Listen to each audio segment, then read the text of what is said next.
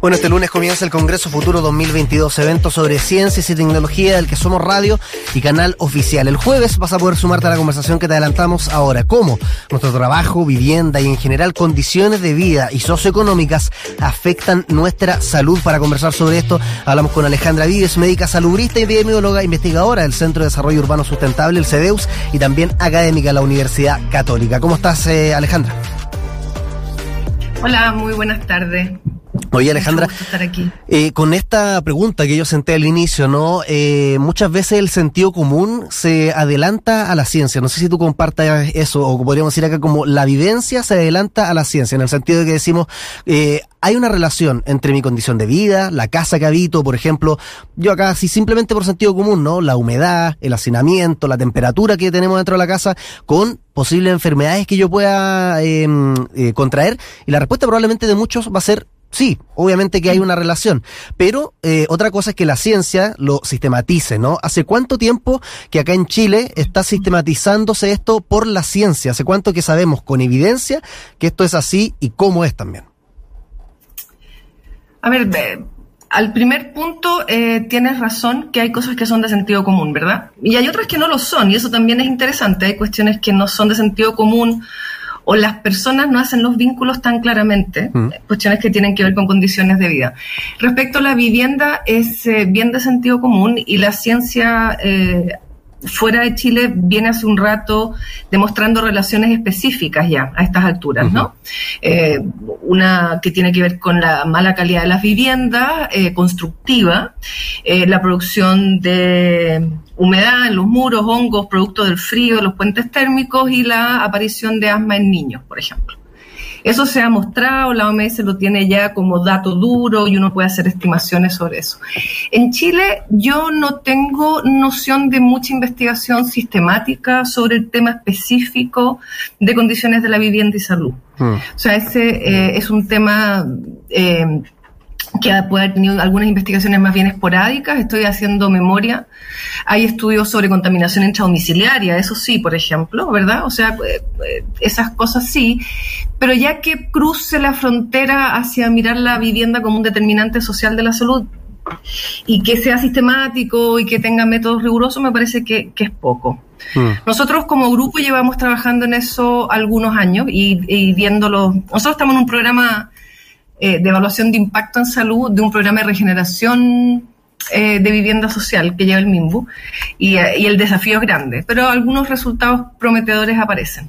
Claro, yo te lo preguntaba también porque eh, famosa, ¿no? La, la declaración o el bochorno a esta altura del exministro Mañalich, donde mm. se da por enterado casi con la prensa del, del hacinamiento, eh, pero obviamente que, como tú decías, hay muchas cuestiones que el sentido común nos debe dictar antes. ¿Cuáles son esas cuestiones que el sentido común no nos debe dictar? Porque ahí ya adelantamos algunas, ¿no? Asma, producto de humedad, ciertas temperaturas que pueden favorecer hacer la aparición de otras enfermedades, pero hay algunas cosas que quizás pasan por sobre nuestra cabeza, según tú.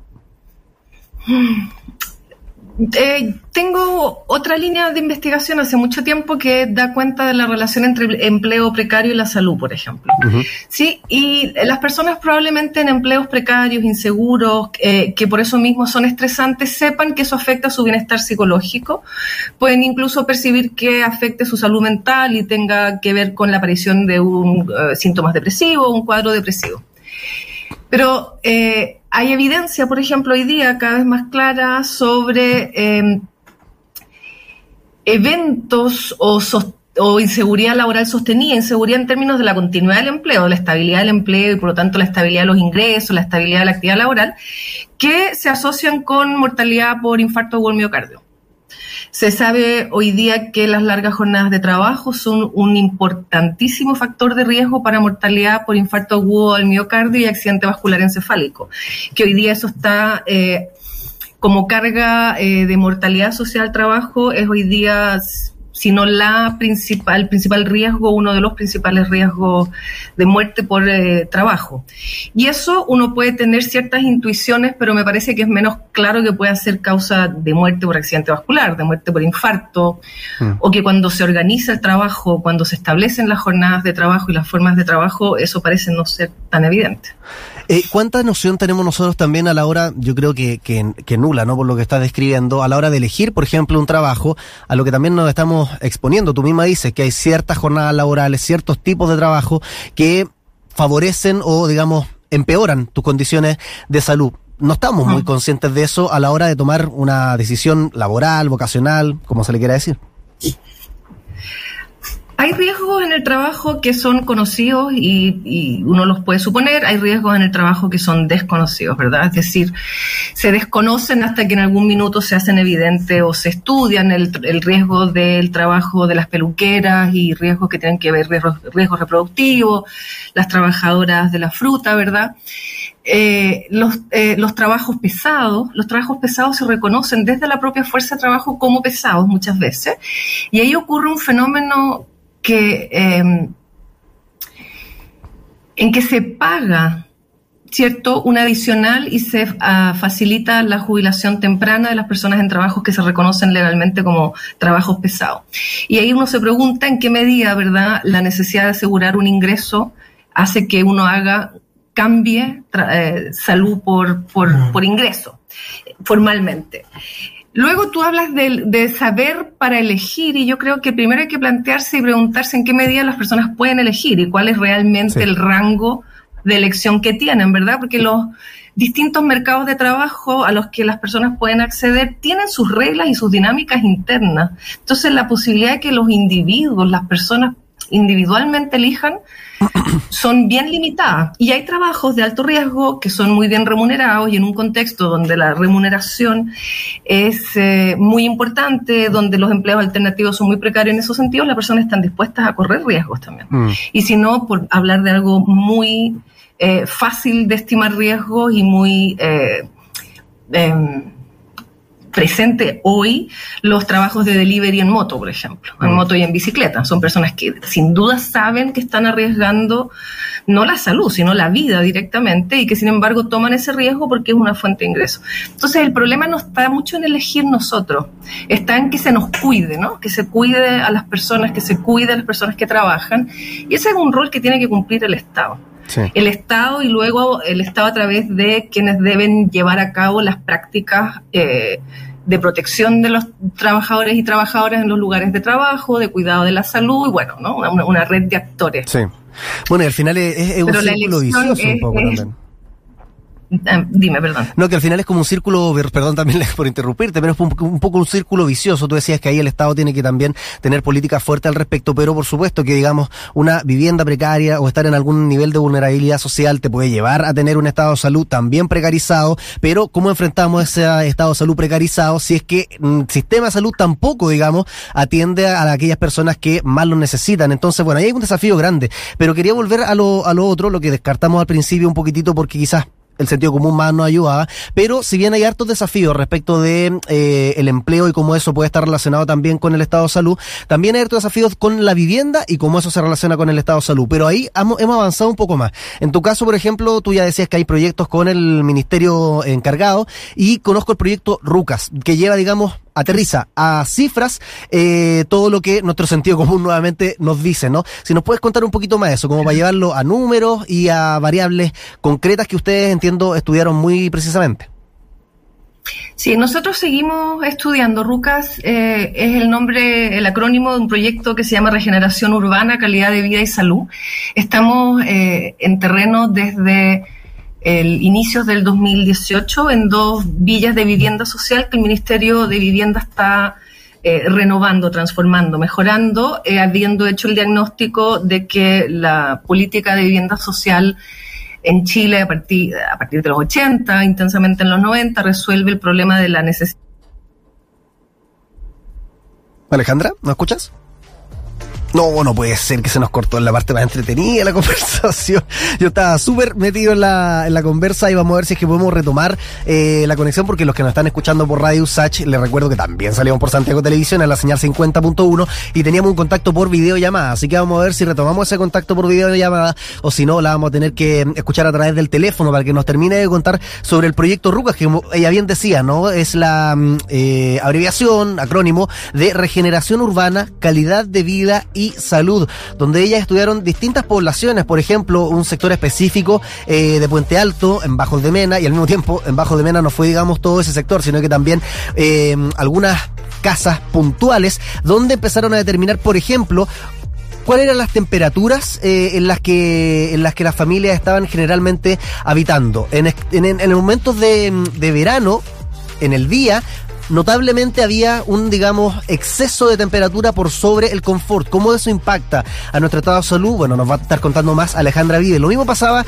en invierno y en la noche, donde la temperatura en esas casas que analizaron pasaba muy por debajo de lo que es la temperatura de confort. ¿Cómo afecta todo eso a la salud? Bueno, lo vamos a estar revisando con Alejandra Díez, que es parte del proyecto Rugas, que te cuento, que también es eh, un estudio auxiliar de salud urbana, que es salud urbana en América Latina, un proyecto de investigación internacional financiado eh, por una institución internacional como parte de su sistema, mm, digamos, nuestra salud, ¿no? Lo estamos hablando, de hecho, también ayer con Fernando Mardones, que se habla de One Health, eso obviamente aplica mucho más a los animales y el ser humano, pero acá hay una visión también integral relacionada con lo que es la vivienda, el urbanismo, y cómo todo eso de alguna manera determina también nuestro estado de salud. Y el objetivo principal de RUCA, según ellos mismos lo definen, es estudiar el impacto en salud y bienestar del programa de regeneración de conjuntos habitacionales que tiene el MIMBO, el Ministerio de Vivienda y Urbanismo, un programa integral de regeneración urbana que skip. Tú, me dirás, ¿qué significa integral? Bueno, vivienda, comunidad, cuál es el entorno también o el hábitat que se construye. Y en esa línea eh, hay dos vías que se están estudiando justamente de vivienda social e intervenidas por, digamos, este mm, programa de regeneración del MIMBU.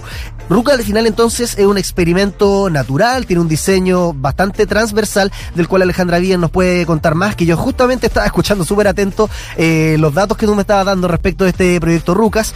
Eh, te doy entonces con la pelota en tu lado de la cancha para no perder más tiempo respecto a eso. Ya, sí, disculpe y gracias. Eh, bueno, el proyecto RUCA está evaluando impacto en salud de un programa de regeneración urbana, que eh, es un programa del Ministerio que pretende, en el fondo, dar respuesta a las grandes déficits en vivienda y en ciudad que la política de vivienda social de las últimas décadas en Chile ha ido dejando, ¿no? Conocemos bien eh, eh, la expulsión a la periferia de las personas que acceden a la vivienda social.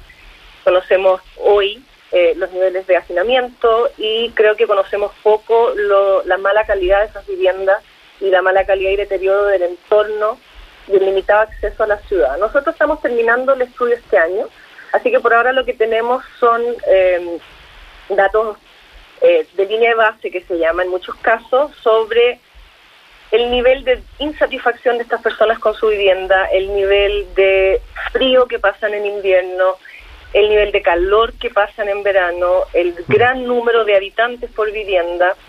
Y ahora, por ejemplo, a propósito del COVID, eh, las altas tasas de incidencia de COVID en esta población en comparación con el resto de la región o el resto del país. Esto en el caso de la metropolitana. Eh, Alejandra, eh, porque ya hemos conversado entonces de empleo, eh, vivienda, tú me dices que hace poco una de esas cuestiones se está, digamos, por parte de ustedes estudiando, de hecho está inconcluso todavía el proyecto RUCA, falta que se cierre, pero em, ¿cuáles son las grandes piedras de tope al final para que esta información llegue a las autoridades, a quienes, digamos, están en posiciones de tomar decisiones importantes a nivel de políticas públicas y se vean reflejados, digamos, en nuestro, en nuestro día a día, quizá a un corto o mediano plazo y no tengamos otro bochornazo como el que vivió el exministro de Salud, Jaime Mañalich. ¿Qué, ¿Cuál es la piedra de tope para que realmente escuchen la información que ustedes están dando y esto se transforme en políticas públicas que puedan de alguna manera remediar la situación? Sí, creo que, hay varias fases ¿no? en que esta información llegue y se transforme luego en una en incidencia en la toma de decisión. Lo primero es que eh, los equipos de investigación sepamos llegar con eh, estos conocimientos nuevos o no tan nuevos hacia los tomadores y las tomadoras de decisión. Y para eso nosotros necesitamos buscar, abrir canales, buscar eh, y aprender sobre las mejores maneras para comunicar la ciencia. Y a su vez, creo que eh, del mundo de la toma de decisiones tienen que estar abiertos a escuchar a la ciencia con una mirada de medio y largo plazo, es decir, más allá de la contingencia. Eso creo que es clave, pero luego hay que pensar que para mejorar la salud de la población en este sentido, y, ni hablar también del sistema de salud, pero estamos hablando aquí de que la salud se daña ahí donde tú vives, ahí donde tú trabajas, ahí donde tú creces y te desarrollas, ¿verdad? O, o, o tu salud mejora y se potencia o se daña. Mm. Y para eso se requiere una transformación de programas y políticas bien importantes, y eso requiere voluntad, pero también requiere eh, mayorías para votar leyes, eh, requiere consensos sociales, y requiere eh, cambios de mentalidad bien importante respecto de cómo, en este caso, por ejemplo, cómo hacemos ciudad. Mm. Y, y, cuánto es el rol del mercado y cuánto es el rol del Estado y cuánto es la centralidad en la toma de decisiones de la rentabilidad versus la eh, centralidad que tiene el bienestar, la salud de las personas en esa toma de decisiones. Ahí hay cambios bien profundos que, no son fáciles, ¿verdad? Y que tenemos esperanza que se puedan eh, ir dando y que podamos desde la ciencia aportar con más y más fuerza a que esas decisiones no se sigan postergando. De pues, Alejandra, oye, por la extensión de, del formato, ¿no? De lo que una entrevista en radio se nos acabó el tiempo, pero me hubiera gustado seguir conversando. Hubo varias cifras, datos que nos quedaron ahí pendientes, pero ojalá retomar, de hecho, la conversación en algunos meses y de ahí tú nos puedes dar. ¿Hay una fecha tentativa para cuando el proyecto Ruca ya estaría, digamos, sellado? Sellado, sellado a finales de este año, creo yo. Ya, pues, resultados van a ir saliendo en el camino. Muchas gracias y disculpa la descolgada. Sí, no, y darle el dato también a los que les interesó esta conversación, que en el Congreso Futuro el jueves van a poder también eh, a eso de las 4.40 de la tarde escuchar más contigo sobre este tema. Que estés bien. Gracias, igual. Chao.